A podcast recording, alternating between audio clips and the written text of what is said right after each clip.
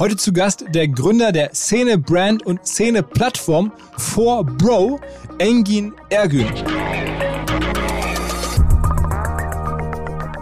Ja, so ein Prototyp für einen Bro ist für mich Jerome Boateng.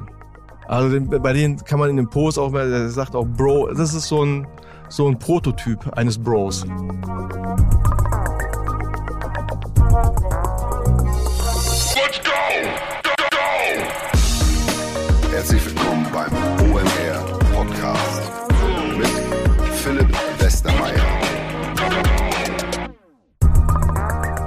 Unser Partner Exporto adressiert ganz konkret das Problem des Exports in die Schweiz. Das ist nämlich ziemlich kompliziert. Da gibt es eine ganze Reihe von speziellen rechtlichen Problemen. Und die beiden Gründer von Exporto, der Julius und der Pascal, die hatten das Problem selber, als sie vorher einen Online-Shop hatten und halt in die Schweiz verkaufen wollten. Da haben sie sich gesagt, okay, wir machen was Neues, wir gründen Exporto und wir lassen jetzt alle einfach ihre Schweiz-Produkte an uns nach Konstanz schicken und wir kümmern uns dann um alles weitere. Das Ganze ist Software gestützt. Es gibt jetzt eine Exporto-Software, die man flexibel per API anbinden kann. Dann gibt es eine automatisierte Zollabwicklung hohe Kosteneinsparungen durch optimierte Versandrouten und eine unkomplizierte und inländische Schweizer Retourenabwicklung. Also, wer den kaufkräftigsten europäischen Markt für sich erschließen möchte, der sollte an Exporto denken. Das macht die Dinge wahrscheinlich sehr viel ähm, einfacher und spart viel Zeit. Alle Infos exporto.de. Vor kurzem habe ich einen Kumpel, einen stadtbekannten Hamburger Gastronomen getroffen und war ganz überrascht. Er sah extrem erholt aus und habe gefragt, was los ist. Und er war im Lanzerhof. Den Lanzerhof kenne ich selber schon. Die haben auch eine Innenstadtklinik hier in Hamburg, wo ich mal war, als ich Rückenschmerzen hatte. Aber vor allen Dingen verschicken die auch immer so sehr, sehr inspirierende, verlockende ähm, Kataloge mit zum Beispiel der Anlage am Tegernsee. Das sieht wirklich aus wie das Gesundheitsparadies. Daneben haben sie noch eine Klinik in London und demnächst eine auf Sylt. Also man kann da wirklich sehr viel für seine Gesundheit tun. Ich weiß es auch deswegen, weil ich natürlich den Podcast des Lanzerhof Forever Young heißt der kenne. Und es geht halt darum, was macht ein gesundes Leben aus und wie bleibe ich lange fit. Der CMO vom Lanzerhof, der Nils Behrens, spricht halt mit verschiedensten Menschen von Nina Ruge und Johannes Bekerner bis zu in der aktuellen Folge Matthias Optenhöfel über deren jeweilige Erfahrungen im Lanzerhof. Ähm, ist wirklich eines der absoluten Top-Gesundheitsresorts auf der Welt. Wenn ihr mal Bock habt, euch sowas zu gönnen, denkt an den Lanzerhof oder hört den Podcast Forever Young. Vielleicht erstmal zum Einstieg. Den gibt's überall, wo es Podcasts gibt. Die jetzt gleich kommende Folge mit dem Engin ist, glaube ich, wirklich sehr inspirierend. Denkt nochmal dran, der Typ hat es geschafft, aus einer Firma rauszugehen und dann aus einer sehr, sehr vorsichtigen Selbstständigkeit als Freelancer Schritt für Schritt eine wirkliche Plattform zu bauen mit sehr, sehr cleveren Plattformgedanken ohne Investoren und heute oder in diesem laufenden Jahr jetzt möglicherweise über 100 Millionen Umsatz damit zu machen. Es, es gibt echt ganz, ganz selten. Das ist Bootstrapping vom Allerfeinsten. Noch nicht ganz so weit sind wir bei unseren OMR Reviews. Ich erzähle ja immer mal mal wieder davon, wenn wir da mal 100 Millionen Umsatz hätten, so wie der Engin, dann könnten wir gemeinsam wahrscheinlich im Ruhrgebiet jeden Rotary Club sprengen. Er kommt ja aus Lünen, ich aus Essen, aber ist ein sehr, sehr, sehr weiter Weg leider für uns und wahrscheinlich werden wir es nie haben. Aber ähm, wir arbeiten dran und haben jetzt was ganz Neues einfallen lassen, weil wir sagen, okay, wie können wir noch mehr Menschen überzeugen, Bewertungen zu Software abzugeben, unsere Plattform zu nutzen, nicht nur nachzulesen, was andere über Software sagen, sondern selber auch Software, die sie kennen, ähm, zu bewerten. Und deswegen haben wir jetzt eine Wiese gepachtet in Rheinhessen, gemeinsam mit einem Bauer zusammen, um dort zusätzlichen Lebensraum für Insekten und Nahrung für wilde Tiere, zum Beispiel auch Rehe, zu schaffen. Wer jetzt Bock hat, also bei Reviews mitzumachen und ein Review zu hinterlassen, der bekommt seinen eigenen Quadratmeter auf dieser Wiese. Dazu ein kleines digitales Dankeschön. Und wer besonders fleißig Bewertungen schreibt, bekommt von uns eine ganz besondere Überraschung. Wir dürfen nicht verraten, was, aber es wird auf jeden Fall äh, ziemlich geil. Deswegen bitte mal reinschauen, omr.com slash reviews. Guckt mal nach, welche Software, die dort gelistet ist, kennt ihr und wo habt ihr Bock, vielleicht eine kleine Bewertung zu lassen, um mal zu gucken, was für Quadratmeter ihr dann demnächst in Rheinhessen mit möglich gemacht habt. Jetzt aber rein in den Podcast mit Engin, dem König der Bros. Herzlich willkommen zum OMR Podcast. Zwei Ruhrpott-Gewächse treffen sich in Hamburg. Eines davon bin ich und das andere ist mein heutiger Gast Engin Ergün. Er ist Gründer von 4Bro und einer der Experten für Ethno-Marketing unter anderem. Lange Geschichte, mittlerweile eine echt krasse Erfolgsgeschichte rund um 4Bro. Wer es nicht kennt, wir werden es gleich ausführlich diskutieren. Erstmal herzlich willkommen, Engin. Ja, Schön, dass ich hier sein darf, Philipp. Ich freue mich sehr. Ja, du, du bist ähm, gebürtiger Lüne, ne? Also in der Nähe von Dortmund. Ähm, und da sitzt ihr auch. Und dann, das mal als erstes war ich ganz überrascht, freue ich mich immer, du wärst sogar beinahe erstmal Profifußballer geworden und warst Vertragsamateur beim VfL Bochum in den Ja, 90ern. Genau. Wie es halt sich für einen Bro gehört, ich wäre beinahe ein Beinahe-Profi geworden. Beinahe-Profi. Ja, also Fußball äh, ist meine Leidenschaft, war meine Leidenschaft und als Teenager, als Jugendlicher bestimmte Fußball schon mein Leben halt. Und äh, beim VfL Bochum durfte ich in der BA-Jugend spielen und durfte auch Vertragsamateur sein. Ja, wie es dann so passiert, hat nicht ganz gereicht für einen Und Profivertrag. dafür dann aber erstmal für ein vernünftiges Studium und so. ja, für ein Studium und äh, Hast du ja. studiert? Richtig, ich habe BWL studiert an der Uni Dortmund. Ja. Und äh, ja, und dann hat das so seinen Gang genommen. Du Und warst doch dann noch eine Weile festangestellt, ne? richtig, ich äh, nach meinem Studium oder während meines Studiums hatte ich das Glück, dass damals ein Mo großer Mobilfunkbetreiber, E+, ähm, dass ich da ein Praktikum machen durfte. Und äh, aus dem Praktikum hat sich dann eine Festeinstellung auch ergeben. Und äh, so hat das alles seinen Lauf genommen. Und dann aber irgendwann äh, hast du dann doch keine Lust mehr gehabt auf Festanstellung, hättest du da sogar weiter befördert werden sollen und Richtig. hast du dir entschieden rauszugehen. Ja, mein, mein Ansatz, also mein, ähm, meine Intention war ja immer selbstständig zu werden. So wie es bei vielleicht einigen oder vielen BWL-Studenten ist, man beschäftigt sich ja schon immer mit Geschäftsmodellen und ich wollte schon immer Unternehmer sein. Auch während des Studiums habe ich mich mit äh, der Selbstständigkeit sehr stark beschäftigt und ähm, habe aber vernünftigerweise erstmal gesagt, ich möchte gerne mal Berufserfahrung sammeln. Und darüber bin ich auch sehr glücklich, weil die Zeit bei E Plus möchte ich nicht missen. Ich habe da unheimlich viel gelernt, also strukturell erstmal im Projektmanagement, was man so klassisch lernt. Aber was noch wichtiger war, ich habe tolle Menschen kennengelernt, ich habe ein tolles Netzwerk aufgebaut. Das hat mir in der Tat auch geholfen, dann äh, als, als Unternehmer erfolgreich zu werden. Deine erste Unternehmung war dann eine Marketingagentur ähm, für Ethno-Marketing. Ja, nicht ganz. Also ich äh, habe mich erstmal als Freiberufler selbstständig gemacht. Das heißt, ähm, ich hatte äh, während äh, meiner Festeinstellung bei E habe ich einen sehr guten äh, Berater und dann einen sehr guten Freund äh, kennengelernt, der ein Unternehmen in München hatte und äh, ja, der rief mich dann während meines Urlaubs einmal an. Ich war in, in der Türkei, in Marmaris gerade, ich kann mich erinnern, wir haben Flughafen. Und er sagte, Engin, du wolltest dich doch selbstständig machen. Und äh, ich habe hier bei Siemens, äh, wir suchen einen, einen Berater, hast du Lust? Und da habe ich gesagt, ich habe echt nicht lange überlegt. Ich, gesagt, ich mache das, Chris. Also ich werde das machen.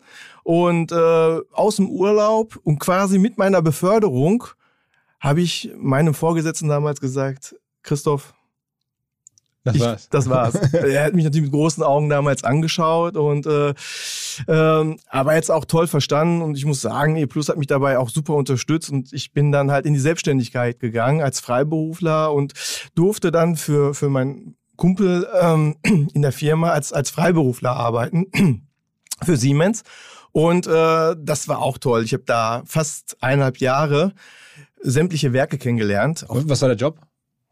Ja, der Job war was ganz anderes. Das war im Finance-Bereich, Sarbanes-Oxley Act. Ah, okay. Ich durfte dort im Bereich Prozesse, Finance-Prozesse, Compliance Aha. viel machen. Äh, Ja, war auch spannend. Also Okay. Und dann bist du, dann bist du da wieder weg Ja. und dann hast du jetzt mal was ganz eigenes. richtig, das war auch nicht meine Be- Berufung. Aber es war halt einfach ein gutes Sprungbrett für mich in die Selbstständigkeit. Und ja, und äh, E Plus rief dann äh, äh, an äh, und sagte, wir haben hier so ein Projekt. Also nachdem du bei Siemens schon warst. Richtig. Und, ähm, und bei dem Projekt ging es halt um, um Ethnomarketing. Es ging darum, dass E Plus damals im Rahmen seiner Mehrmarkenstrategie was für die türkische Community machen wollte. Und das fand ich unheimlich spannend. Das Thema Warst denn du damals schon, als du da warst, schon so ein Marketing-Experte oder war das Marketing ein Thema? Marketing hat mich interessiert. Also im Studium hatte ich es als Schwerpunkt, aber ich habe im Marketing selbst, äh, muss ich sagen, nie richtig gearbeitet. Ich, das war jetzt nicht der Bereich, wo ich aktiv war. Aber das Thema hat mich unheimlich interessiert, das Geschäftsmodell. Und E Plus ist mit einem ganzheitlichen Ansatz da äh, rangegangen. Und, äh, und das durfte ich dann auch fast zwei Jahre lang mit begleiten und habe daraus ein Geschäftsmodell entwickelt, weil ähm, es kamen viele Anfragen von großen Unternehmen, die gefragt haben, wie macht ihr das? Also wie, wie spricht ihr die türkische Community an? Wie sind die Insights? Und äh, da habe ich gesehen, da, da besteht äh, äh, noch Bedarf, Beratungsbedarf. Und ich habe tatsächlich, habe ich die Ethno-IQ dann gegründet. Ähm, weil ich gesagt habe, okay, die Unternehmen brauchen Beratung, professionelle Beratung und ich hatte die Erfahrung jetzt auch mit iYildes, eine praktische Erfahrung. iYildes, das war dann die, die E-Plus-Marke? Das war dann die E-Plus-Marke. Für, für den deutschen Markt, aber für sozusagen in Deutschland lebende türkischstämmige Menschen. Richtig, für die türkische Community extra entwickelt und ähm, das Hat Projekt war auch sehr erfolgreich. Ja? Ja. Okay.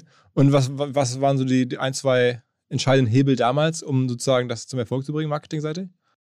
Ähm, also man muss dazu sagen, E Plus hatte natürlich auch äh, die Geduld und die Ausdauer, so ein Projekt, äh, das war ja nicht sofort erfolgreich. Wir hatten viele Erfahrungswerte, eine große Lernkurve und der ganzheitliche Ansatz hat dann dazu geführt, dass es erfolgreich war. Wir hatten ein eigenes Vertriebsteam, wir haben eigene Produkte aufgebaut, ein eigenes Business Development, Marketing und das in Summe über einen gewissen Zeitraum hat dann dazu geführt, dass es in der türkischen Community angekommen ist und, und auch heute noch sehr erfolgreich ist. Und sagen wir, da war der Trick nicht das Marketing, sondern dann besondere Tarife oder? Genau, also der Marketingmix insgesamt. Also der, der Zusammenspiel des Marketingmixes war einfach gut und das hat dazu geführt, dass es dann auch erfolgreich wurde. Und war das damals schon so, dass irgendwie, also sagen wir mal, die Community, diese türkische Community das besser fand, weil es einen türkischen Namen hatte oder weil es einfach preisgünstig oder was oder weil es man konnte günstig in die Türkei telefonieren oder was waren so die, sag mal so ein paar operative Sachen? Also das war der Zusammenspiel von vielen Sachen. Kommunikativ haben wir natürlich äh, sehr emotional damit beworben und der Tarif äh, war am Anfang war ein, ein Türkei-Tarif. Das war aber tatsächlich dann doch nicht der entscheidende Ansatz. Als wir erst den Community-Tarif rausgebracht haben, dass man untereinander flat telefonieren kann, das war der aus, ausschlaggebende Grund, okay. dass es dann sehr erfolgreich war. Und wir hatten natürlich auch draußen, muss man sagen, in der türkischen Community ein ganz, ganz starkes Vertriebsteam.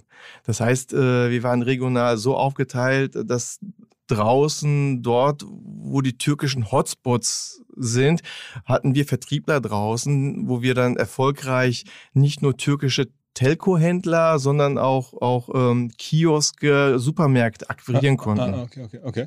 Und dann, dann hast du das selber nochmal als, als Agentur für andere Marken gemacht? Ja, richtig. Das, ich habe dann das, ähm, diesen Ansatz habe ich quasi in meine Agentur, in mein Unternehmen übernommen und äh, wollte dann äh, nicht nur Werbeagentur sein, sondern den ganzheitlichen Ansatz äh, liefern und dass wir gesagt haben, wir helfen äh, Marken, die in die türkische Community mö möchten, ganzheitlich. Das heißt, wir helfen bei der Kommunikation, bei der Produktentwicklung, aber auch im Vertrieb. Und äh, das war dann für die Ethno-IQ tatsächlich der, auch der mh, Erfolgsfaktor. Mach mal so ein bisschen Name-Dropping, für wen habt ihr so gearbeitet? Ähm, ja, äh, Citibank war mein erster Kunde. Aus der Citibank durften wir dann auch entsprechend äh, das äh, Branding äh, mit, äh, mit äh, begleiten in die Targo Bank. Vodafone, E.ON, ähm, im E wie einfach, Sony PlayStation.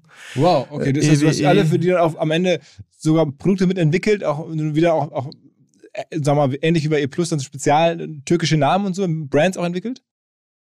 Ja, nicht, also das waren immer unterschiedliche Ansätze. Je nachdem, äh, wie ein Unternehmen sich äh, dort positionieren wollte. Aber es war so, dass wir tatsächlich über Mehrwertdienste versucht haben äh, zu unterstützen, über äh, auch über türkische äh, Subbrands mhm, dazu, mhm, äh, über Kommunikation und aber auch über Vertriebsansätze das Ganze begleitet haben. Und war das dann so, musstest du dann viele diese Firmen anrufen und haben die irgendwann gemerkt, da gibt es so einen Typen, der kann es da richtig in die türkische Szene sozusagen reinbringen und den rufen wir jetzt an? Ja, sowohl als auch. Also das, ähm, ja, irgendwann war das natürlich so, dass, dass viele Unternehmen darauf aufmerksam geworden sind. Äh, als wir dann erfolgreich auch mit der Citibank und auch Vodafone äh, Kampagnen äh, gemacht haben, sind natürlich andere unter wie Sony PlayStation auf uns aufmerksam geworden.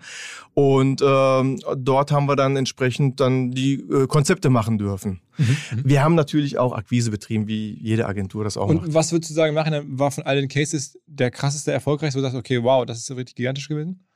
Also der nachhaltigste äh, als Agentur äh, in der Kommunikation finde ich das äh, mit Citibank und Targo Bank. Also das äh, haben wir von Anfang an auch sehr lange, sehr lange begleitet und das war auch sehr erfolgreich. Also und ist, ist die Targo Bank jetzt eine Bank, die in der türkischen Community besonders ähm, oft genutzt wird? Ich denke schon. Also das, das, was da gemacht wurde, was wir da gemeinsam mit der, mit der Targo Bank gemacht haben, äh, trägt heute noch Früchte. Mhm. Sag mal, da auch, auch da wieder Vertrieb äh, ein Thema und, und was noch so?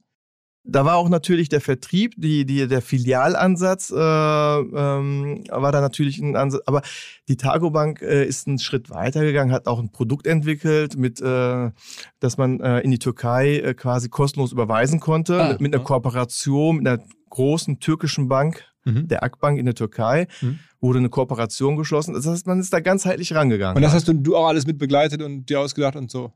Also ich habe das mit unterstützt. Ja. Also es gab natürlich auch Produktentwickler bei der City und Targo Bank, die das natürlich schon auf dem Schirm hatten ja, und das haben wir dann nach und nach gemeinsam immer verfeinert. Aha, aha. Und irgendwann kam der Moment, wo du dachtest, okay, jetzt mache ich eigene Produkte. Ja, ähm, nicht ganz. Und zwar, da gab es noch einen Zwischenschritt. Und zwar der Bereich, als ich nicht mehr Werbeagentur sein wollte, weil Werbeagentur als solches war jetzt nicht meine Berufung, war nicht meins. Äh, es hat Spaß gemacht, ich habe da sehr viel gelernt.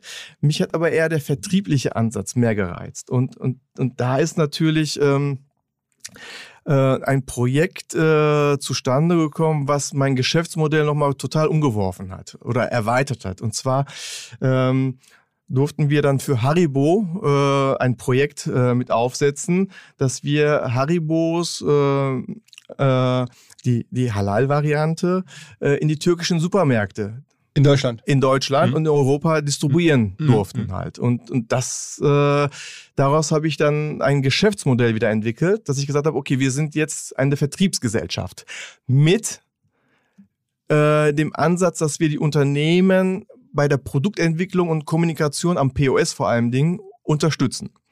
Und äh, nach Haribo ist dann auch Unilever mit Knorr, mit den türkischen Knorrsuppen. Und dann hatten wir noch eine äh, Kooperation zusätzlich äh, mit PepsiCo, mit den türkischen Chips, Lays. Ähm, haben wir das ins Portfolio aufgenommen und waren eine Vertriebsgesellschaft, ein Systempartner für Unternehmen hier in Deutschland aus der, aus der Foodindustrie, bekannte Marken, die wir dann strukturiert äh, in, die, in die türkische Community. Also es klingt jetzt ein bisschen so, so, so der Ralf Dümmel für die türkische Community. Ah, das ist ein toller Vergleich. Ja, das passt, genau. hm, vielleicht bin ich bei demnächst bei uns ja, genau. Müsste es eigentlich sein. Ne? Also ich meine, das, ich glaube, der, der Ralf Dümmel, der, der, kann vieles, aber ich glaube, die Szene hat er nicht so im Blick. Ist auf jeden Fall nicht so tief wie du. Ja, die, das ist sowieso ein, ein Bereich, der natürlich, äh, und das war ja wieder die Marktlücke, die wir da gesehen haben. Äh, dass wir da ähm, strukturiert wieder äh, eingedrungen sind und gesagt haben, daraus machen wir ein Geschäftsmodell. Ähm, es gibt ja in Deutschland fast 4000 türkische Supermärkte. Die sind aber Einzelfilialen, sind jetzt nicht in der Filialisierung. Die muss man. Haben Familienbetriebe und so, ne? Richtig, genau. Und äh, europaweit, wenn man Frankreich, Österreich, die Benelux-Länder und England dazu nimmt, dann sind wir bei fast 20.000 Point of Sales. Und die hast du alle so relativ gut im Zugriff? Genau, direkt und indirekt äh, werden diese, diese Märkte von uns heute äh, bedient. Und dann, dann, okay, dann verstehe ich das. Dann hast du das sozusagen für Haribo gemacht und gesehen und dann dachtest du, okay, jetzt muss ich in der Wertschöpfung noch einen Schritt weitergehen und brauche brauch quasi meine eigenen Haribos. Nein, äh, das war auch dann, also ich wollte eigentlich keine Eigenmarke machen. Also das muss ich dazu sagen. Das war jetzt nicht so mein Ansatz, weil ich ja äh, viel mit Marken, Markenbildung gemacht hatte, das war so ein bisschen in, in weiter Ferne halt. Und Haribo war ein toller, hat Spaß, macht Spaß einfach. Es ist ein tolles, tolles, tolle Marke und, ähm, und es hat sich aber ergeben in unserer Struktur, dass ein großer äh, Getränkehersteller, ähm, wo ich den Vertriebsleiter dann kennengelernt habe und auch, ähm, auch den Vorstand und den Eigentümer, dass dann mal an mich herangetragen wurde, ja, denk doch mal über eine eigene Marke nach. Ähm, hab das zur Kenntnis genommen. Hab, hab die Idee erstmal nicht weiterverfolgt. Jetzt muss man dazu sagen, der erste Ansatz war der, dass ich gesagt habe, okay, für die türkische Community, türkische Supermärkte Märkte jetzt einen eigenen Eistee zu entwickeln, das war nicht meins. Also ich wollte kein, kein Brand aufbauen, was ausschließlich äh, die türkische Community bedienen sollte. Und habe diese Idee dann erstmal auch ruhen lassen. Und ähm, ich bin ja ein leidenschaftlicher Shisha-Raucher. Ich gehe in Shisha-Cafés. Das ist halt ähm, für mich Entspannung. Und ich habe einen ein, ein Stamm-Shisha-Café. Das ist auch meine Altersgruppe, also eher die Älteren. du, bist, du bist jetzt Mitte, Ende 40. Ja, genau. Aber das ist so, ja. äh, ähm, wo meine also äh, Altersgruppe eher ja, vorzufinden ja, war. Und ja, dieser Shisha-Café hatte dann tatsächlich mal für vier Wochen mal zugemacht. Äh, wegen Renovierungsarbeiten, Umzug etc. Und habe mir dann ein neues Shisha-Café mal gesagt, komm, gehst mal woanders hin und bin dann in einem Shisha-Café reingegangen, was ich immer, wo ich mal so, wenn ich zur Arbeit gefahren bin, immer dran vorbeigefahren bin. Hab da mal äh, nach Feierabend angehalten, habe gesagt, komm, gehst mal rein, bin dann da rein und die war auch leer und habe mich da hinten reingesetzt, habe dann, wie man es dann so macht, Shisha bestellt und habe dann mein iPhone raus, äh, mein Smartphone rausgeholt und habe dann meine Mails gecheckt. Und dann wurde es nach und nach voller. Nach und nach kamen dann halt Jugendliche rein, also eine andere Klientel, als ich es eigentlich gewohnt war. Und hörte dann auf einmal, hey Bro, wieso bist du zu spät? Bro, komm hier hin, Bro, Bro, Bro. Ich dachte, aha, interessant. Ich kannte natürlich das ganze Thema mit dem Bro, aber das war schon sehr extrem, weil das war ja eine jugendliche Zielgruppe dort. Und dann habe ich nur noch gehört, Bro, komm, hey Bro, gestern Abend war das nicht korrekt von dir, Bro und so weiter. Ne? und äh, kannst dir vorstellen, ja. Wahnsinn. Und ich, ich habe dann tatsächlich mein Smartphone zur Seite gestellt, habe E-Mails mal E-Mails sein lassen und habe mir das ganze Geschehen mal angeschaut. Habe meine Shisha ausgeraucht und bin gegangen. Aber ich war irgendwie begeistert davon. Abends habe ich dann auch meiner Frau davon erzählt. Habe gesagt, ich war jetzt heute mal in so einem shisha Das ist Wahnsinn, was da abgegangen ist. Bin am nächsten Tag wieder dahin. Habe mich auf den gleichen Platz gesetzt. Und, äh, und dann habe ich mir das Geschehen wieder angeguckt. Und das habe ich äh, fast eine Woche lang genau so gemacht. okay. Bis dann die Bros irgendwann gesagt haben, ist ein Bro zu mir gekommen und sagte, ein Abi, also heißt großer Bruder, ne? Die wussten, ja, wir möchten dich was fragen. Du sitzt da seit einer Woche und, und beobachtest uns. Dann habt ihr das gecheckt, dass ich euch beobachte? Ich so, das ist nicht zu übersehen, sagte der eine. Also du, du guckst ja irgendwie die ganze Zeit. Wir waren schon vorsichtig, was wir sagen. So, wir, wir konnten dich nicht zuordnen. Habe ich gesagt, komm, kann ich mich mal zu euch setzen? Ja, komm. Und habe ich ein bisschen erzählt und so weiter. Ja, und dann haben sie mir das Thema mit dem Bro mal richtig so erzählt. Da habe ich gesagt, ist das Bro-Thema, sagt ihr das nur so oder nee? Meint er so, wir sagen Bro zueinander, wenn wir es wirklich so meinen. Das Bruder halt, ne? Und, und, und der ganze Bro-Code und so weiter. Da habe ich gesagt, Wahnsinn. Das ist eine, eine Community. Das ist ein eigener Lifestyle. Und ähm, bin dann tatsächlich darauf die Woche in meinen Stamm-Shisha-Café gegangen. Und da äh, war der Sohn von dem. Nochmal, ich dachte, das wäre da jetzt gewesen. Nein, nein, das war da, wo ich dann hingegangen bin, ausgewichen Ach so, bin. okay, okay, okay. Mhm. Bin dann aber in meinen Stamm-Shisha-Café mhm. wieder gegangen und da war der Sohn von dem Shisha-Café-Besitzer, auch ein Hardcore-Bro. Mhm. Hab ihn dann gefragt, hör mal zu, was hältst du denn davon, wenn wir einen Eistee rausbringen, der Bro heißt, vor Bro. Der guckte mich an und sagte, Baba. Ich so, was heißt Baba? Aber das ist eine super Idee. Aber so, da meinte, hat er zu mir gesagt, ne, der Chefo, ja, aber wenn du das machst, dann musst du die Bro-Sprache können, ne? Anders geht's nicht. Dann habe ich verstanden, wenn wir das machen, dann hundertprozentig Bro-mäßig. Und so ist das eigentlich auch gestartet halt. Ne? Dann bin ich halt ins, ins, ins Büro bei uns und jetzt muss man, die Mitarbeiterstruktur ist dann halt, wir haben Jugendliche, Azubis. Mhm. Und dann haben wir aber auch Alteingesessene, weil wir auch ja mittlerweile Großhandel waren. Und da sind, man muss ja dazu sagen, Großhandel, äh, das, der, der Prozess ist jetzt nicht so spannend. Ne? Man kauft Ware ein, verkauft Ware und dazwischen gibt's Lagerlogistik.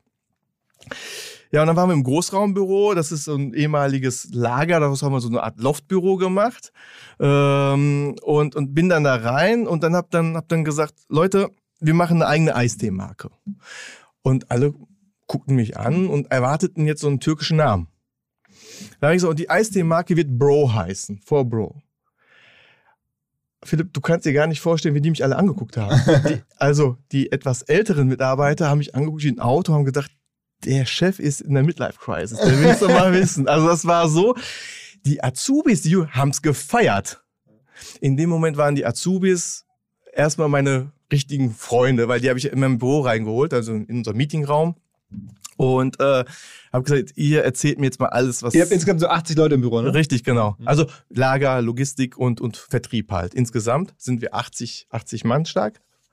Und ähm, ja, und, und aber die, die ähm, Azubis und die Jüngeren, also die wirklichen Bros, die wir auch im Team hatten, auch damals schon, äh, mit denen habe ich dann ein Projektteam gegründet.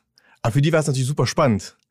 Und nach und nach sind dann auch die, die, die alteingesessenen Mitarbeiter richtig drauf, drauf äh, abgefahren. Und das war, wann war das? Das war 2019. Das war so im September 2019. Und dann habt ihr letztes Jahr, ich habe das gelesen, schon mit den Bro-Produkten dann äh, 20 Millionen Umsatz gemacht. Richtig, genau. 2020, April sind wir gestartet. Ende April und da haben wir schon äh, 2020 haben wir schon Also in eigentlich nur drei Quartalen, oder? ja richtig weniger? genau genau Und, und okay, und das war das, die Kernprodukte waren dann der Eistee? Ja, ähm, die Idee war dann letztendlich, als wir das Konzept ausgearbeitet haben, gesagt, okay, 4Bro ist keine Eistee-Marke, ist aber auch jetzt nicht keine, keine Energy-Marke, weil wir auch ein Energy-Getränk rausgebracht haben oder Snacking, die Brogy Balls, äh, sondern wir haben gesagt, das ist eine Lifestyle-Marke. Weil die, die Marke, die kann generell sehr gut funktionieren. Und haben daraufhin auch für uns mal so einen Produktplan mal gemacht, haben gesagt, was, was, was, was kann da alles? Was können wir alles machen?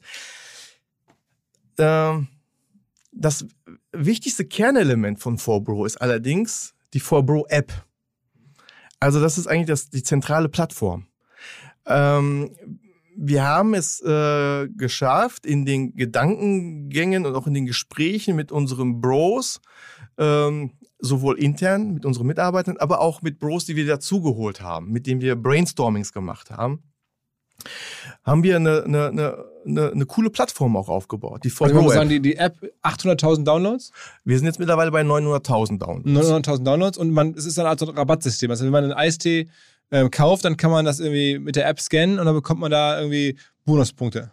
Richtig. Äh, Wir sind quasi äh, Ein Loyalty-System für die Broke-Community. genau, Payback für Bros. So, Ja. Bei uns gibt's keine Töpfe oder so, bei uns gibt's dann halt coole äh, Netflix, äh, Netflix-Gutscheine, Spotify-Gutscheine, äh, Gaming-Gutscheine natürlich. Darüber hinaus natürlich aber auch äh, sind wir ähm, an den an den Events, sehr- an dem Lifestyle-Sender. Es gibt auch für für Shisha-Cafés Gutscheine, für Barbershops, die sehr wichtig sind. Was, was sagen wir noch ein paar Worte? Also, weil, Bro, spielen da Frauen gar keine Rolle oder, oder auch? Oder fallen die einfach unter den Begriff mit runter? Die äh, fallen mit darunter, weil die Mädels äh, sagen unter sich nicht cis. Gibt's auch, den Begriff verwenden wir auch, äh, sagen aber auch Bro zueinander.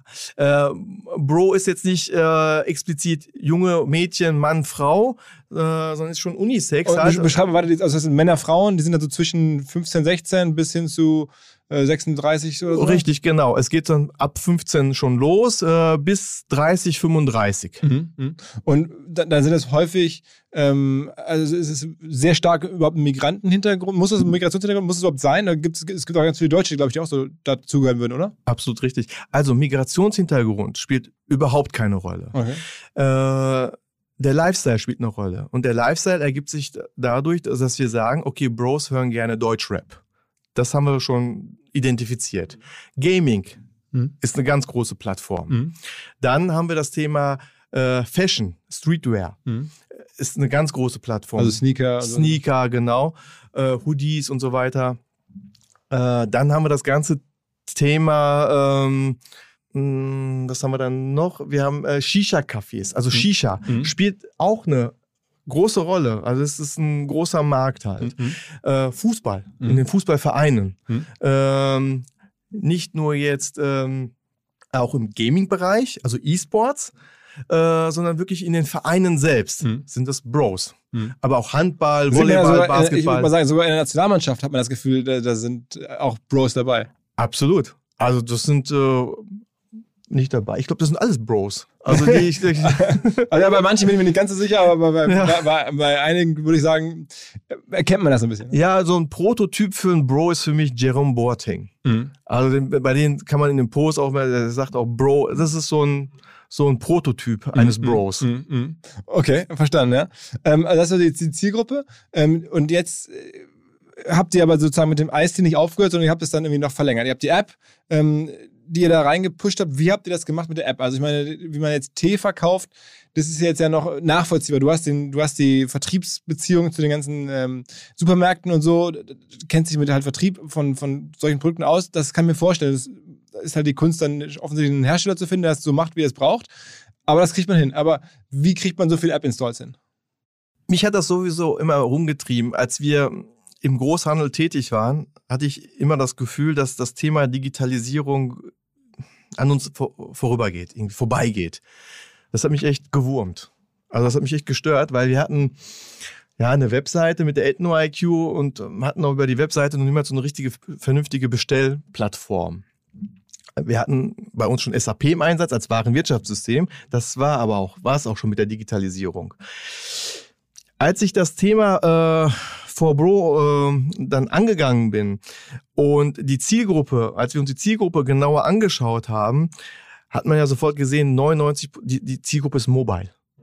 Also das ist Social Media, mobile. Handy immer in der Hand. Das habe ich in den Shisha-Cafés gesehen. Da muss ich dir vorstellen, da waren vier Leute, treffen sich, Shisha im Mund und dann ja, die unterhalten sich nicht, die haben dann ihr Handy in der Hand und, und WhatsApp und, und Insta und so weiter und so fort. Das konnte ich da ganz stark beobachten. Und ich habe gesagt, irgendwo müssen wir sie noch touchen. Und dann kam halt die Idee, dass wir gesagt haben, wir, wir, wir möchten unserer äh, Community, wir möchten unseren Bros was gönnen. Wir möchten was zurückgeben. Und äh, wie können wir das machen? Loyalty-Programm. Und ähm, und das haben wir gesagt, okay, wir bringen kein 4-Bro-Artikel raus ohne einen Bro-Code das passte halt auch. Ne? Das ist der Bro-Code einfach. Wir gönnen einfach, wir gönnen zurück. Und ähm, das war dann, ähm, die Idee war dann da, dass wir gesagt haben, mit dem QR-Code, äh, wir brauchen eine App, können wir scannen und so weiter und so fort äh, und können, können, können Punkte sammeln. Das war die Grundsatzidee. Die Herausforderung kam dann natürlich.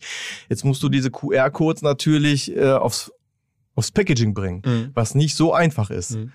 Ähm, auch mit dem Scan ähm, darf man ja nicht so halt äh, auf der freien Verpackung haben. Äh, der eine oder andere Bro äh, will natürlich Bro Points einsacken dann. Ne? Ja, ohne das zu kaufen. Ja, genau. Äh, genau. Und da mussten wir uns äh, schon gewisse Sachen ausdenken, um das Thema dann natürlich auch äh, nicht so präsent zu machen. Und das war eine Herausforderung, haben das aber auch gelöst jetzt im Packaging und dann haben wir nach und nach die App aufgebaut. Wir sind mit einer Beta-Version reingegangen. Wir haben gesagt, wir machen mal eine Testversion. Und äh, haben aber schon gesehen, wir haben äh, im ersten Jahr 2020 die App nicht einmal beworben und hatten da schon fast 400, 450.000 Downloads. Weil das in der Community umgesprochen hat es hat sich in der Community rumgesprochen und wir waren auf dem Packaging drauf. Ich meine, wir hatten jetzt Erfolg ja mit dem äh, 4Bro Eistee und auch mit dem Energy-Getränk und auf, du siehst das ja auf dem Packaging, am, äh, dass man die App downloaden kann, haben das ja prominent auch schon auf dem Packaging beworben. Alleine dadurch hatten wir schon äh, viel, äh, viele Downloads Warum erreicht. machen das? Also ich meine, wenn das jetzt so einfach ist, dass man sozusagen eine App ähm, eine halbe Million Downloads kriegt über sozusagen Werbung auf, den, äh, auf der Packung, es ist ja generell relativ überraschend, dass es halt noch nicht so viele andere machen. Ich meine, es ist ja, klingt es ja so einfach, man hat mal eine eigene App mit einem eigenen Bonussystem. Ist, das, das könnte ja jetzt könnten ja ganz viele Firmen machen, die eine große Reichweite haben. Klar. Also ich hoffe, dass viele Unternehmen jetzt hier zuhören und das wollen ich einkaufen. Das, ja, brauchen sie ja nicht. Das äh, können sie ja auch selbst ja machen halt. Ne? Also das ist äh, ja, manchmal sind die einfachsten Ideen, die, die gut funktionieren. Das ist eigentlich eine relativ einfache Idee. Und ich meine, ich sehe das jetzt hier gerade, die sich jetzt fragen, wie du das gelöst hast mit dem Code. Ähm, es ist jetzt hier sowohl ein, ein, ein Code auf, der, äh, auf dem Karton hier von dem Eis, den ich hier gerade vor mir habe, und auch so ein Feld zum Freirubbeln. Richtig. Und über das Freirubbeln sozusagen sicherst du dann ab, dass nicht irgendwelche Leute, die im Supermarkt arbeiten oder da vorbeilaufen oder ne, am Ende gar nicht kaufen, aber schon mal die, die, die Bonus-Punkte äh, genau. sich ziehen. Ja. Der, der QR-Code, der jetzt da drauf ist, den man so scannen kann, da wird ein Video abgespielt. Da siehst du auch mh, hm, Promis, mit denen wir zusammenarbeiten. Pietro Lombardi, der sagt dann halt dann was, komm Bro, hier, gib den Code unten ein und gönn dir Punkte und hol dir dann ein Meet and Greet. Also wir bieten ja auch Meet and Greets an mit den, mit den Berühmtheiten, mit den Influencern, also, Streamern. Ist, ist, ist Pietro Lombardi der größte deutsche äh, Bro-Influencer?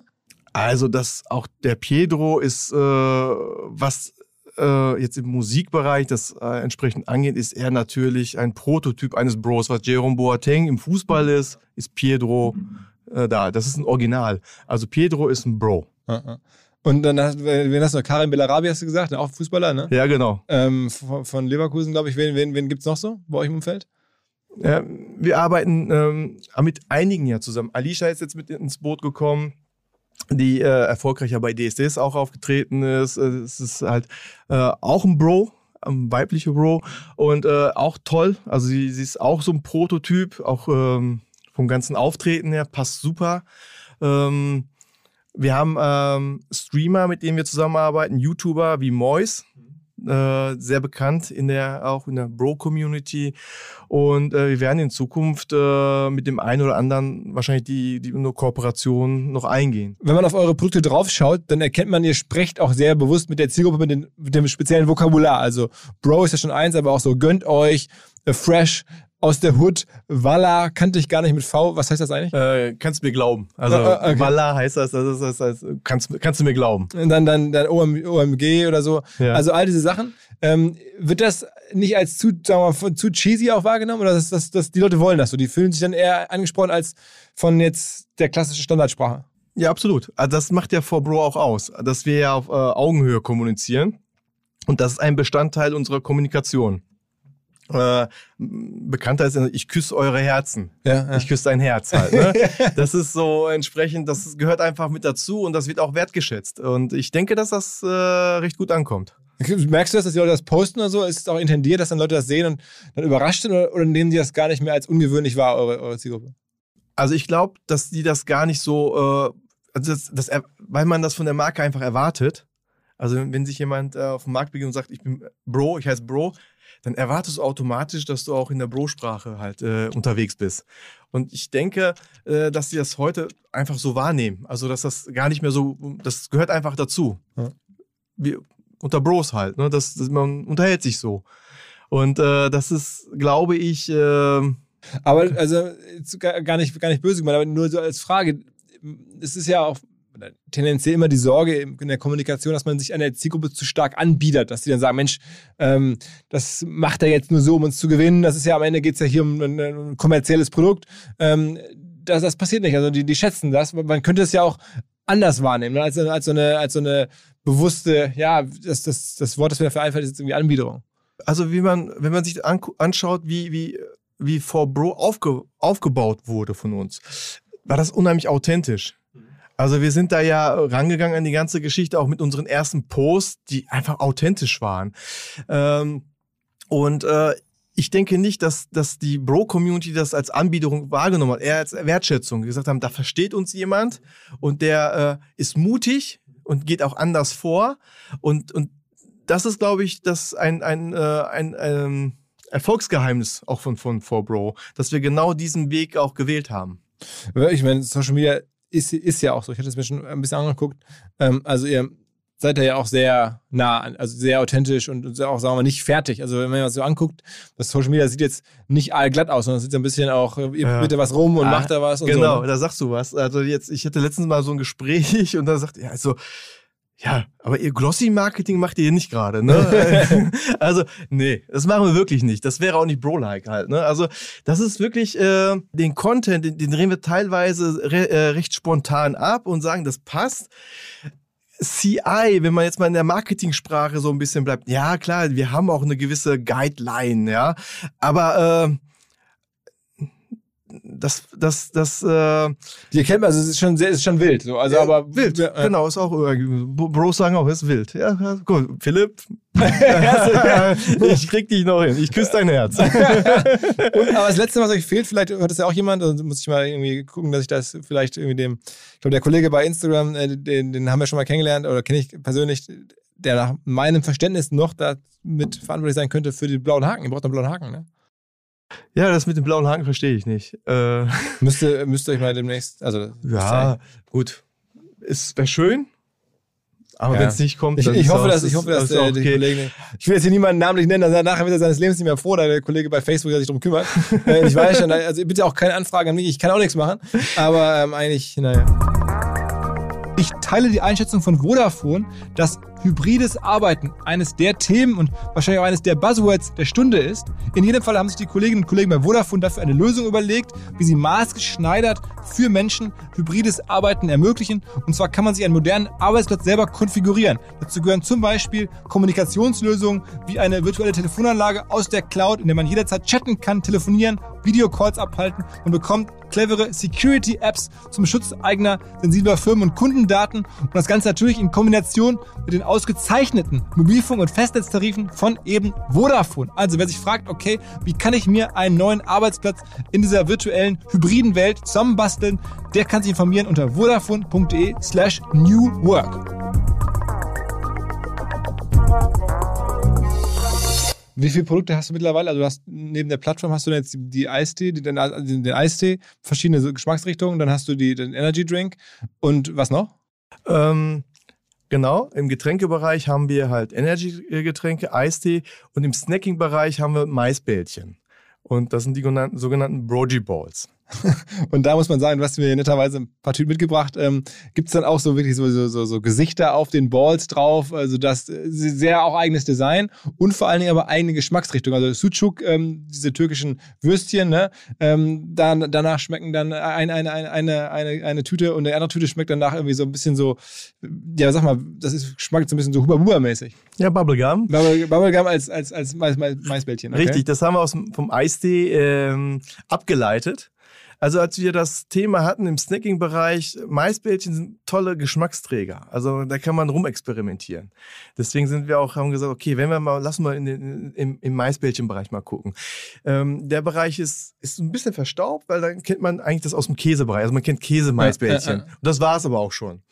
Da haben wir gesagt, okay, komm, den, den Bereich könnte man ja mal ein bisschen aufpeppen und aufpimpen. Und, und, und da haben wir gesagt, okay, welche Geschmacksrichtung? Sujuk bot sich halt einfach an ähm, weil es auch ein guter Geschmacksträger ist. Äh, dann haben wir noch Cheese Jalapeno äh, mit raus und Salsa und dann haben wir gesagt, okay, komm, was ist was, was Süßem? Lass mal was Gewagtes machen. Dann haben wir gesagt, okay, Bubblegum als Maisbällchen. und äh, wir haben eigentlich ganz lecker, finde ich. Ja, also wir haben es gemacht. Wir haben dann ähm, die ersten Proben dann bekommen und in der Tat kam das Produkt äh, sehr gut an. Gewagt, aber kam sehr gut an. Wer, wer, wer macht die ganzen Produkte für euch? Also die Produkte, äh, wir sind selber kein Hersteller. Wir sind äh, eher die Experten für Marketing, Vertrieb. Aber wir suchen uns Partner, die die Produkte besonders gut herstellen können. Und das sind dann unterschiedlich, je nach ähm, Kategorie suchen wir uns die, die Hersteller raus. Und das sind aber dann, also ich habe jetzt geguckt, glaube ich, bei den, bei den Eistees ist es eine, eine Firma aus Bremen oder so, ne? Äh, aus Rintel, das ist äh, Wesergold, ja, mit genau, dem wir genau. das machen. Genau. Und bei den, bei den Maisbällchen auch eine deutsche Firma, ne? Ja, richtig. Und ähm, die kennst du schon vorher? Dann sagst na, du. Nein, die, wir haben uns kennengelernt. Also einige kennen wir natürlich aus. Ähm, aus dem Geschäftsgebaren, was wir schon als Großhändler hatten, so wie bei Wesergold. Da war schon ein jahrelanges eine Vertrauensbasis einfach schon gegeben. Das bot sich einfach an, da was zu machen. Äh, aber in weiteren Produktkategorien, die wir jetzt so als Großhändler noch nicht hatten, da lernen wir uns auch neu kennen. Und das ist dann tatsächlich auch ab und zu mal eine Herausforderung, weil man muss erstmal die Marke erklären und dann müssen wir das ganze Thema mit dem Bro-Code auch erklären, weil das ist in der, in der Tat auch in, äh, bei den Produktherstellern immer eine Herausforderung im Produktionsprozess, weil das nicht Standard ist, um Bro-Code noch drauf zu machen, dem, dem QR-Code und so weiter. Ähm, das ist aber für uns maßgeblich und, und das ist dann immer schon eine Herausforderung. Bei wie viel, also wenn du jetzt irgendwie, weiß ich nicht, 1000 ähm, Eistee-Packungen hier verkaufst, wie viel davon wird der Code aktiviert? In der letzten Statistik was ich, sind das schon mal 70 Prozent. 70 Prozent? 70 Prozent. Wow. Das ist äh, eine Menge. Das sieht aber auch, äh, das sieht, sehen wir uns aber auch, wir haben ja 900.000 Downloads. Und da sehen wir ja auch entsprechend auch dort schon fast 75 Prozent Usage auf der App. Mhm. Was enorm also groß ist. Also Monthly Active oder, oder ja? Ja, genau. Die, die äh, scannen die Codes ein, das sehen wir dort halt entsprechend und ähm, dass sie die äh, Codes, äh, die Punkte sammeln und auch äh, mindestens ein bis zweimal so ein, sich einen Gutschein, einen Goodie holen in, äh, bei uns. Und vermarktest du das mittlerweile auch, dass man dann sozusagen äh, als Firma da drauf sein darf? Als, also Netflix klang jetzt erstmal so, als wenn du das großzügigerweise selber sponsorst, aber in Wahrheit ist ja, man kann ja auch von den, mit den wiederum den Firmen, die da jetzt dann äh, sozusagen vorgestellt werden als, als, als, als, als Goodie, äh, kann man ja auch Deals machen. Richtig. Also die, die 4Bro-App bietet eine tolle Plattform. Nicht nur jetzt im B2C-Bereich, sondern halt natürlich auch im B2B-Bereich. Und ähm, als Plattform, äh, wir führen ja auch schon gute Gespräche. Zum Beispiel haben wir jetzt mit Shell äh, Tankgutscheine oder? Ja, mit Tank, also Gutscheinen, ähm, die man einlösen kann. Äh, nicht nur fürs Tanken, aber auch, ne, wenn man da im, im, Store ist, kann man das, und das werden wir jetzt entsprechend auch bei uns in der App mit integrieren und auch dann halt auch bewerben halt. Ähm, führen auch weitere Gespräche mit anderen großen Marken. Und Netflix habt ihr das dann sozusagen einfach selber oder was ein Affiliate-Programm oder wie war das dann? Genau, es ist ein Affiliate-Programm eigentlich. Mhm. Ähm, wir sind auch schon mit Dazone in Gesprächen in, äh, in engeren Kooperationsgesprächen, weil äh, ich meine, diese Marken kriegen das ja auch mit, dass da Potenzial da ist. Und darüber können, kann man natürlich nochmal die, die, die Community, die Bro-Community kann man nochmal anders emotional. Aber das heißt, da bist du auch so eine Art Super-Affiliate ähm, für, für diese Marken, weil du die Marken dann, sagen wir mal, mit rabattierten Tarifen aus deren Sicht äh, neue Kunden reinspielst. Genau. In Zukunft ist es auch möglich, also ein Netflix könnte bei uns zum Beispiel die neuesten Blockbuster, ihre Serien, bei uns auf der App auch streamen. Also die, die, die, äh, beziehungsweise die Trailer streamen, mhm. ankündigen halt. Das kann man auf unserer Plattform zum Beispiel auch, mhm. auch gut machen, auch wie The Zone und so weiter. Aber okay, der, aber der Großteil des Umsatzes kommt natürlich aus der Ware, also aus dem, aus dem Verkauf der, der Richtig, genau. Der Tees. Und was ist, was ist, der, was ist der größte Umsatzteil? Ist dann die, die Tees? Das sind aktuell äh, noch die Eistees. Aber die, aber die, die, die Bällchen äh, holen auf? Die Bällchen, also es ist fast eigentlich gleich verteilt, aber äh, äh, wenn man das prozentual mal, mal sieht, macht 40, 45 Prozent macht, macht schon der Eistee aus. Und der andere Bereich, 50, 55 Prozent, verteilt sich dann halt auf die Bowls und auf das Energy. Und, und jetzt hast du letztes Jahr irgendwie 40 ähm, jetzt glaubst du, oh nee, Entschuldigung, 20 Umsatz. Äh, dieses Jahr, dann mit einem vollen Jahr, kommt man dann schon an 80, 100 Millionen Umsatz ran? Ja, also wir haben für dieses Jahr äh, einen Forecast aufgestellt, der liegt so bei 60 bis 80 Millionen. Wow, das ist ja schon. Und du, man muss ja auch sagen, die Firma gehört dir alleine. Da gibt es keine Investoren, ne? Nein, es gibt keine Investoren. Äh, die, die gehört mir alleine. Ist ja schon gigantisch. Ja, also es es macht vor allem Spaß. Aber würdest du, also ich meine, wenn es jetzt hier Leute hören, die als Investoren im weitesten Sinne tätig sind, ist, bist du da offen für? Sagst du, nee, auf gar keinen Fall, ich will mein Ding immer alleine machen? Also Investoren waren für mich in meiner bisherigen unternehmerischen Tätigkeit nie ein, so ein Thema. Also das äh, haben wir dann immer so selber halt aufgebaut, Schritt für Schritt halt.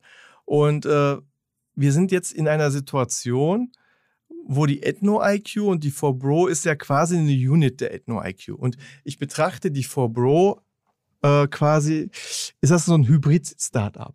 Also wir haben das als Startup bei uns, aber die Ethno-IQ ist natürlich, wir sind seit 15, 17 Jahren schon auf dem Markt und wir haben eine gewisse äh, Infrastruktur, auch finanzielle Möglichkeiten, sodass wir schon selber Investor sind äh, bei 4Bro. Und ähm, und der Bedarf, einen finanziellen Bedarf oder ein, einer äh, strategischen Kooperation ist aktuell nicht gegeben. Da macht ein Investor einfach keinen Sinn. Ich persönlich denke auch, dass, äh, dass der Markt, dass es der Marke auch nicht gut tun würde. Weil wir sind mit der Marke so flexibel und so frei unterwegs, davon lebt die Marke halt auch, dass äh, ein Investor nicht, nicht benötigt wird. Okay. Man, man okay. muss dieser Marke, diesem Unternehmertum, die wir jetzt alle sind, auch unsere Azubis sind ja auch quasi äh, zu kleinen Unternehmern geworden, weil ähm, wir haben uns natürlich, es ist ein großes Change Management bei uns im Unternehmen ja auch passiert. Wir haben auf einmal einen Bereich aufgebaut, der nichts anderes als Content macht. Unsere Azubis sind ja zu Influencern geworden. Das heißt, die machen jetzt eure, ich wollte gerade sagen, Instagram-Kanäle, eure TikTok-Kanäle und sowas, macht ihr mittlerweile, also, also Instagram 80.000, TikTok seid ihr bisschen, ein bisschen größer, das machen dann eure Azubis. Das machen unsere Azubis, das machen wir als Team gemeinsam, aber natürlich äh, äh, unsere Azubis und jüngeren Mitarbeiter, die sehr, sehr affin sind in der Zielgruppe und auch authentisch rüberkommen, das machen wir selber halt. Also, aber im Wesentlichen macht ihr die Marke, habt ihr die Marken aufgebaut aus den Produkten heraus und aus den Vertriebsbeziehungen, muss man, oder? Ja, aus dem Pro und aus dem Markennamen, aus der Kommunikation heraus halt. Genau, also genau, aus den Marken, genau. Mar aber es das heißt, der, der, der, der, es war jetzt die Kernwertschöpfung, so eine Marke aufzubauen, das träumen ja viele von, so ein 4Bro zu haben. Das ist jetzt nicht über Social Media gewachsen, wie so viele andere Marken heutzutage ähm, wachsen, sondern die sind, das ist eher über wirklich die, die, die Relations, die du hast mit den Point of Sales entstanden, ne? Äh, die haben einen großen Faktor gehabt. Aber ich denke, auch hier haben wir den Marketing-Mix gut gespielt. Also aus, dass wir ein, ein cooles Produkt gebaut haben, äh, was im Packaging einfach ein, anders im Design schon aussieht, ja, mit Marmor und und und äh, hier äh, also Marmor-Look auf der, auf, ja, genau, goldene, goldene, ja, ja, ja. Genau, und dann da oben die Bro-Points, das Kettchen noch und so weiter. Äh, das Kettchen übrigens, das war früher, das, wir hatten ja 20, 30 Designs. Und das, äh, wir haben dann verschiedenste Elemente zusammengenommen, da waren Wahnsinnsdesigns dabei. Und äh, das war zum Beispiel mit dem Kettchen, äh, das sah aus, die erste Packung wie so eine Armani-Tasche oder Gucci-Tasche, glaube ich. Und das war dieses Kettchen da. Und das haben wir dann, das Kettchen sah aber cool aus, das haben wir dann dran geflanscht noch. Und das ist äh, so daraus entstanden. Aber das heißt, du würdest schon sagen, Social Media ist im Gegensatz zu vielen anderen Cases nicht jetzt der Haupttreiber. Es ist vielleicht dann irgendwie so 20% des Erfolgs ist Social Media, aber der Haupt, dann ist also Package Design, Produkt, Name, Vertrieb, das, das ist alles viel entscheidender am Ende. Richtig, genau. Also Social Media, Kommunikation ist ein Bestandteil des Erfolges, aber nicht der Bestandteil. Und ihr versucht ja auch am Ende keine Direct-to-Consumer-Marke zu werden. Also sonst viele Gäste oder finden es ja auch spannend zu sagen, ich will direkt selber verkaufen über meinen eigenen Shop zum Beispiel. Ähm, das ist jetzt bei euch gar nicht das Ziel, sondern ihr geht bewusst in den Handel rein. Ja, richtig. Also wir wollen. Es gibt euch schon mal Amazon, ne? Ja, ähm, aber wir sind der Meinung, dass unsere Produkte müssen dort sein, wo die Bros sind. Und ähm, da spielt der Out-of-Home-Bereich natürlich eine ganz große Rolle. Und Eistee möchtest du natürlich äh, spontan auch genießen. Äh, es ist heiß jetzt, äh, du gehst in eine Tanke oder in den Späti, Kiosk äh, oder in deinen Rewe eben kurz rein und dann willst du natürlich aus dem Kühlregal äh, dein Eis oder ein Energygetränk haben. Und deswegen äh, war das von Anfang an für uns klar, äh, dass wir natürlich über einen mehrstufigen Vertrieb äh, äh, unsere Bros dann halt entsprechend mit den Produkten bedienen möchten. Mhm. Ähm hast du mitbekommen oder hast du wahrscheinlich mitbekommen, dass jetzt auch andere, gerade Eistee, so von anderen Bros, also, also Capital Bra ist ja gleich auch irgendwie so in der Bro-Culture eine große Nummer. Ja. Der macht jetzt ja auch einen eigenen Eistee. War das vor euch oder nach euch? Das war tatsächlich nach uns. Ähm, Capi ist wahrscheinlich auch durch uns inspiriert worden, ja. was ich gut finde. Also es macht mich auch ein Stück weit stolz. Und ähm, das äh, dass ein Markt wie Eistee auch äh, von einem so bekannten und erfolgreichen Deutschrapper auch erkannt wird und dass er gesagt hat, okay, das, das mache ich auch auf meine Art und Weise. Und ähm, ja, und der hat ja auch sein, sein Eistee äh, in, die, in die Märkte gebracht. Und das läuft ziemlich gut, ne? Das läuft auch äh, recht gut, ja. Und jetzt gibt es ja noch äh, Shirin David, habe ich gesehen, ja. auch irgendwie eigenen Eistee. Also das scheint jetzt ein Thema zu werden, was jetzt immer mehr äh, besetzen wollen. Ja, absolut. Also ich finde das auch gut. Also dass, äh, dass da jetzt äh, äh, noch mehr, jetzt ist jetzt aus, viel aus dem, aus dem, aus dem Deutschrap-Bereich. Äh, äh, David Shirin mit, mit Dirty wird sie ja in den Markt bringen. Hm. Es macht einfach den Markt noch interessanter und noch größer. Das war Dirty, ja. Ja, genau. Aber es ist, ich finde es cool. Ähm, wir als 4Bro sind natürlich da ein bisschen anders positioniert, äh, weil wir bedienen jetzt nicht ausschließlich den, die Plattform Deutschrap. Wir haben ja das Thema noch Gaming, wo wir noch in Shisha-Cafés, äh, Fashion, wo wir noch Projekte machen. Und äh, mit unserer 4Bro-App sind wir schon anders positioniert. Absolut, viel, also klar, viel breiter, äh, da, da geht noch viel. Macht ihr auch viel im Ausland? Ja, also Ausland ist in der Tat, also auch hier natürlich äh, über ähm, Historie, wie wir als Ethno-IQ positioniert sind. Wir sind ja in Europa schon tätig. Wir sind mit dem äh, Broti in der Tat schon in Frankreich, in Österreich, in der Schweiz, Niederlande, Belgien und sogar in England. Ah, okay, krass, krass, okay. Das heißt, du hast da dann wirklich den Plan, die Möglichkeiten. Jetzt höre ich jetzt so raus, 80 Millionen Umsatz dieses Jahr. Also könnte das irgendwie richtig über die Jahre zu einem Milliarden-Umsatzunternehmen bauen? Ähm, wir arbeiten jetzt sukzessive daran, natürlich uns hier in Deutschland weiter zu etablieren. Das ist erstmal wichtig. Die Internationalisierung macht einfach Sinn, weil die Marke Bro funktioniert international einfach super. Also das äh, haben wir schon gemerkt. Wie viele Bros gibt es denn eigentlich, also jetzt aus der Zielgruppe in Deutschland, das würdest du sagen? In Deutschland, ähm, durch unsere Ablei Herleitung, die wir äh, betrieben haben, gehen wir von 8, 8 Millionen, 8,5 Millionen Bros aus. Jetzt, wo du diese Zielgruppe der Bros so genau kennst, Ja. ähm, es gibt ja durchaus auch Leute, die sagen, Mensch, das ist irgendwie eine Zielgruppe, die hängen da rum, die rauchen da Shisha, die hängen so ab, die gammeln rum, hätte man früher gesagt. Das ist jetzt, kann das wirklich die Zukunft des Landes sein? Können die uns voranbringen? Sind die überhaupt politisch interessiert?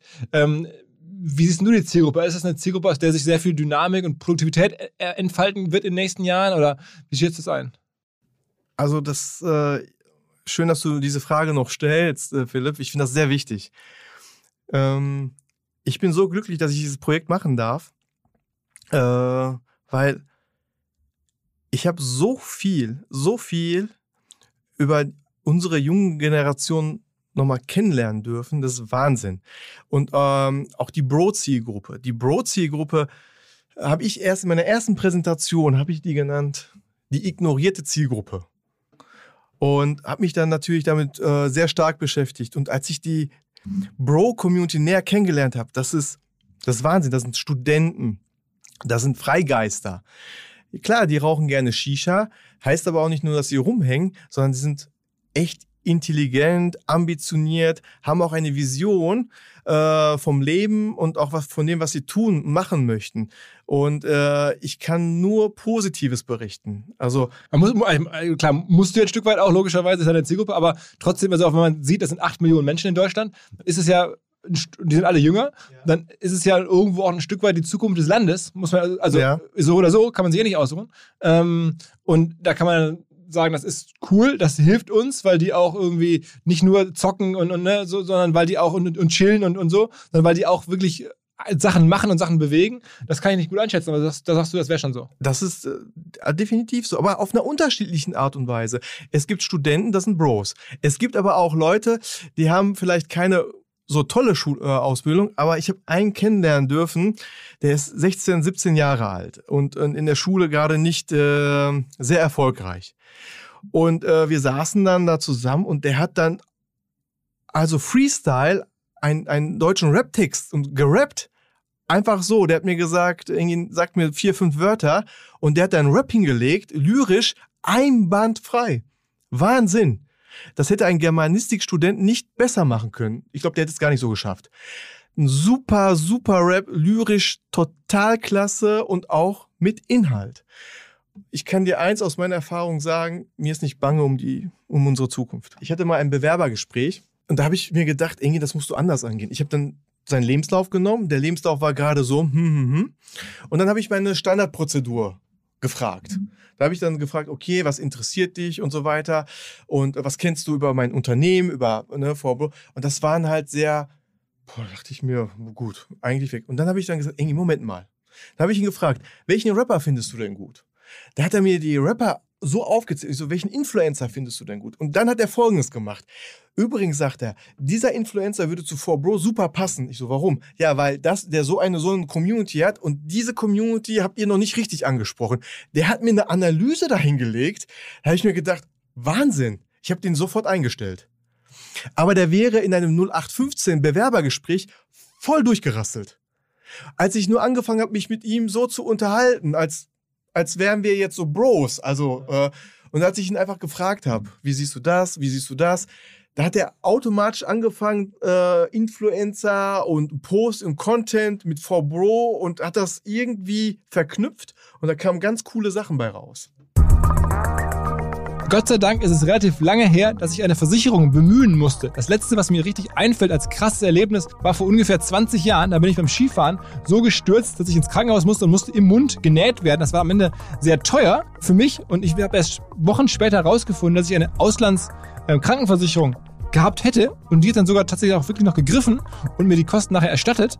Das Ganze wäre auf jeden Fall nicht passiert mit unserem Partner hier heute, mit den Kollegen von Clark, einem Versicherungsunternehmen, einem Grown-up, einem sehr dynamisch wachsenden Digitalunternehmen im Insurance-Bereich, wie immer man das gerne sagen möchte. Clark hilft euch, Überblick zu gewinnen über all eure Versicherungen. Die haben eine App, wo man Versicherungen sozusagen drin steuern kann, drin strukturieren kann. Vor allen Dingen helfen die euch auch die richtigen Versicherungen auszuwählen für bestimmte Themen oder das Pricing zu optimieren. Daran verdienen die natürlich auch Geld, aber ich glaube trotzdem ein sehr sinnvoller Service. Wer Bock hat, sich das mal anzuschauen und einfach die App runterlädt und dann in der App eine Versicherung hochlädt, der bekommt für dieses Hochladen dann 15 Euro Amazon-Gutschein. Wenn man zwei Versicherungen hochlädt in der Clark-App, bekommt man sogar 30 Euro Amazon-Gutschein. Das zeigt am Ende ja nur, dass ihr wirklich interessiert seid, Clark einfach mal kennenzulernen, auszuprobieren. Am besten dafür den Code OMR benutzen. Alle Infos unter clark.de oder unter goclark.at für Österreich.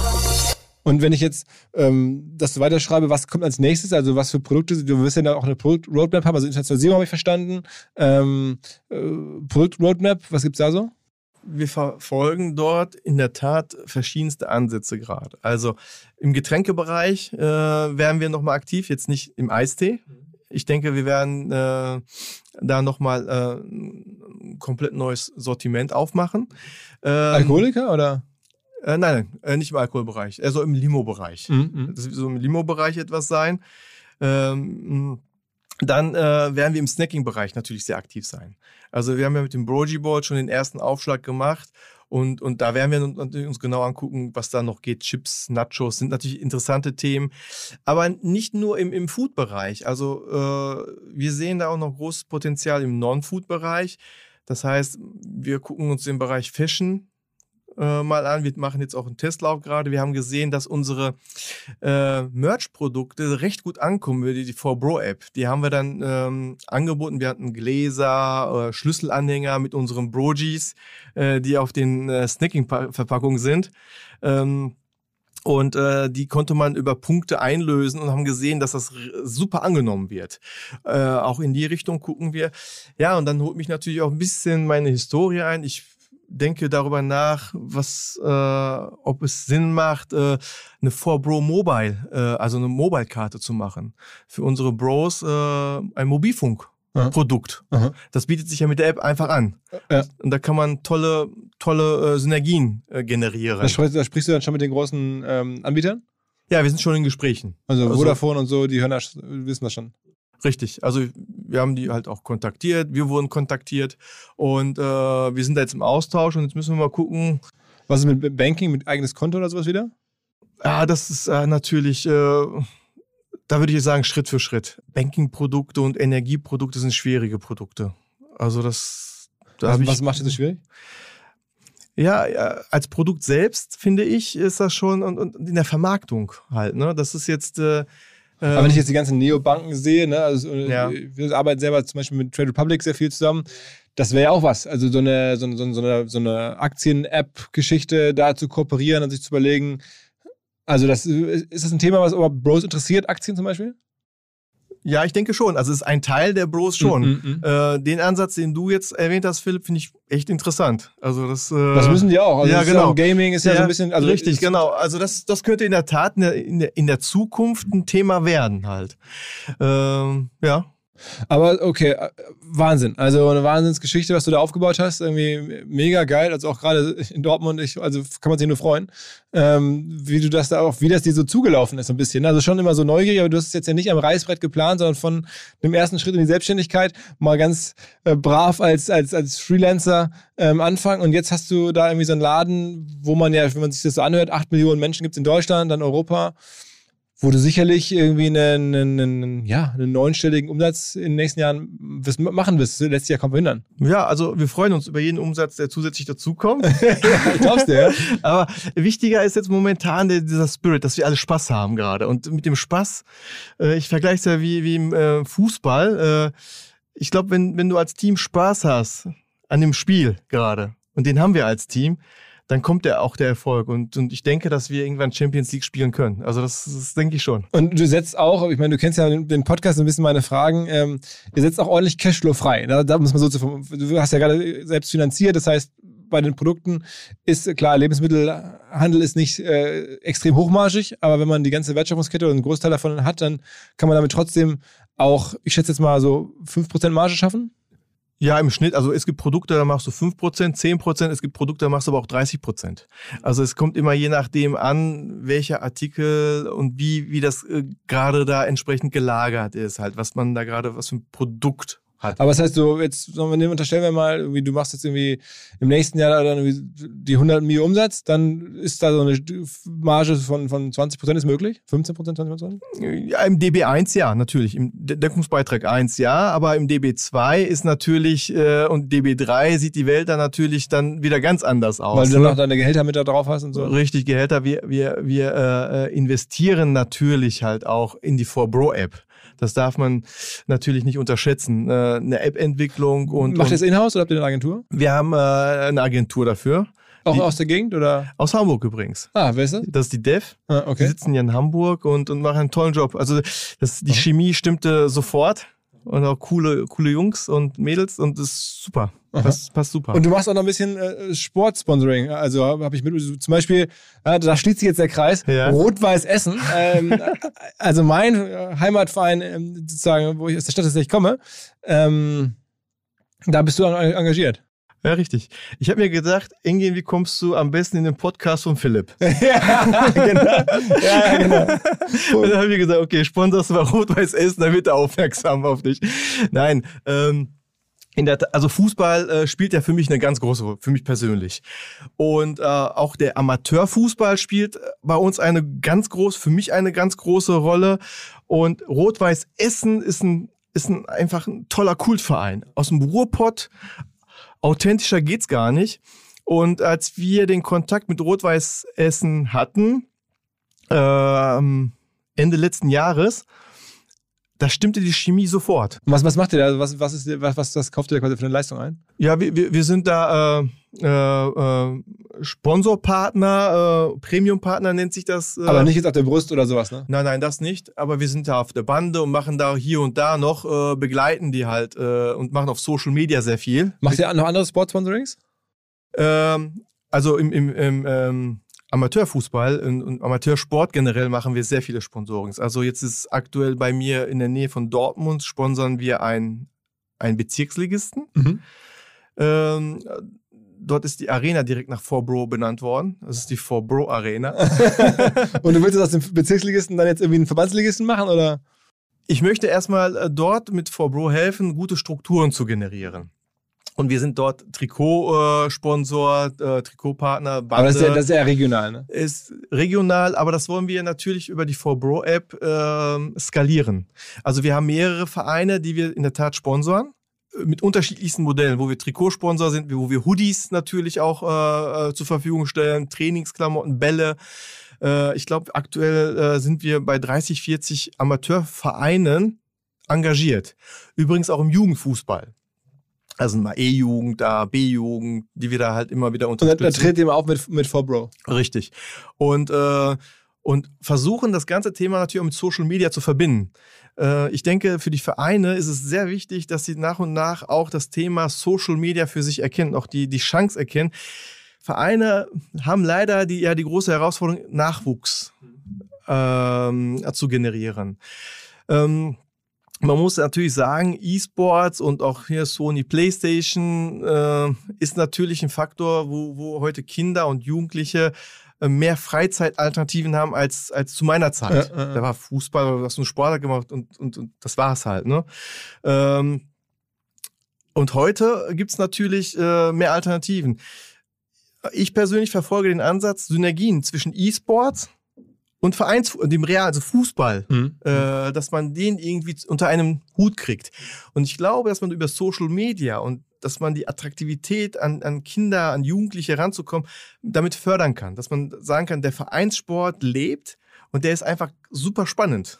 Okay, okay, okay. Also, ähm, ich bin echt, äh, ja, finde ich super. Was für eine Geschichte. Also, hatte ich so nicht im Blick in der Tiefe auch so, so wirklich so gut aufgestellt, muss ich echt sagen. Äh, Großen Respekt, ja, krasses Ding und ähm, ja, schade, dass man nicht investieren kann. Ne? Aber demnächst kommt dann irgendwie der, der Börsengang vielleicht oder sowas. Oh, das weiß ich nicht, ob ich mir das noch antue. Also das stand jetzt nicht auf meinem Lebensplan. Also ich, ich bin da ziemlich tiefenentspannt. Also das ist jetzt auch nicht von mir nur so gesagt. Es, ist, es macht Spaß gerade.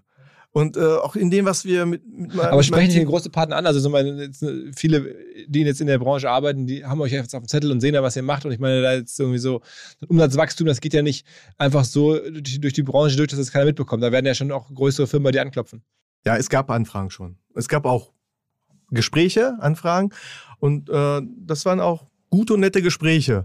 Ähm, aber es ist halt äh, nicht unsere DNA einfach jetzt, ne? weil das ist so, wie wir das jetzt gerade machen und aufbauen, ist das der richtige Weg. Hm. Okay, okay, okay, okay. Also ich, ich drücke dir die Daumen. Ich drück, also vielleicht gibt es ja demnächst wieder einen Berührungspunkt, wenn wir ein Festival machen oder sowas, dass wir da irgendwie auch, keine Ahnung, euch da ein bisschen featuren oder dass du da irgendwie auftrittst oder das mal erzählst. Ähm, vielleicht auch mit irgendwelchen Bros, dass man das mal so ein bisschen die, die Szene nochmal zeigt. Ähm, bist du nur noch als generell jetzt, wenn jetzt jemand zuhört und sagt, okay, ich hätte jetzt, würde er diese Agenturleistung von euch äh, nochmal einkaufen wollen, die du anfangs gemacht hast, oder ist das jetzt bei dir aus dem Fokus ganz raus und du machst jetzt nur noch die eigene For-Bro-Marke? Agenturleistung machen wir überhaupt nicht mehr. Wir, also das, das, das habe ich schon vor knapp vier Jahren schon eingestellt. Also auch schon vor Bro äh, habe ich das schon eingestellt gehabt. Ähm, Aber Vertriebsleistung, also so Dümmel äh, macht man. Das, das, das ja, genau. Also wenn wir natürlich äh, Produkte haben, die wir im Vertrieb aufnehmen, dann, dann sind wir als Systempartner da. Dann äh, unterstützen wir äh, tatsächlich in der Produktentwicklung, auch in der Kommunikation. Das machen wir natürlich. Aber was wir nicht mehr machen, eine reine Kommunikationsdienstleistung oder als Werbeagentur. Das machen wir schon seit vier, fünf Jahren nicht mehr. Und wenn jetzt ein Startup zuhört, würdest du auch, oder guckst du generell auf Startups oder auf die Branche, bist du auch Investor oder sowas in der Art? Nee nicht direkt, aber ich gucke mir das natürlich sehr genau an halt. Und wo es Möglichkeiten gibt, bisher gab es leider noch nicht so den Ansatz, aber ich gucke mir das schon genau an. Und da, wo es sich eine Möglichkeit ergeben würde, ich denke, das wäre schon sehr interessant. Also Partnerschaften auch mit Fitnessstudios, sowas alles so gibt, ne? Absolut. Also es, es gibt auch schon Gespräche, die wir führen, auch mit anderen Startups, wo ich, wo ich die Chemie einfach super spannend finde und was sich daraus noch ergeben kann. Kennst du den, kennst du den Jakob aus Essen, Jakob Fatih? Ja. Von den Gründer von FitX zum Beispiel, der macht in Essen sehr, ja, sehr. Also ja, kenne ich. Ja, also ich kenne ihn nicht persönlich. Background. Wir haben uns noch nicht persönlich kennengelernt, aber ich habe schon von ihm gehört. Ja, also ihr müsst euch mal treffen. Ihr seid da beide in der Gegend. Ähm, ja. Und der hat, glaube ich, würde euch sofort verstehen. Ja, mit Sicherheit. Also der macht ja ein tolles Ding, was er da aufgebaut hat. Ja, hat auch viele für verschiedenste. Ja, Fahrradmarke, Fitnessstudios. Ja. Also.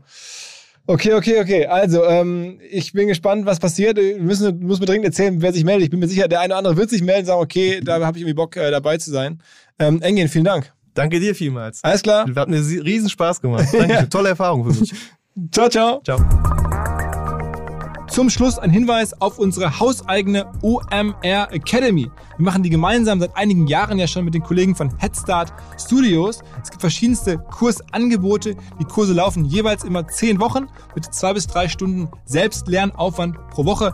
Alles natürlich Remote E-Learning-Kurse. Die meisten Teilnehmer buchen direkt nach dem ersten Kurs, nach den ersten zehn Wochen direkt den nächsten, weil es ihnen offensichtlich, Gott sei Dank, wir freuen uns sehr, gut gefällt.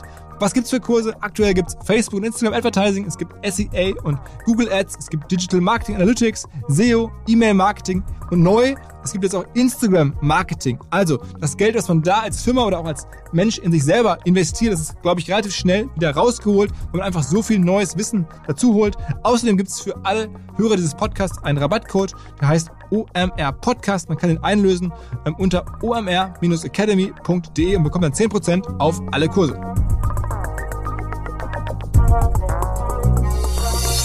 Dieser Podcast wird produziert von Podstars bei OMR.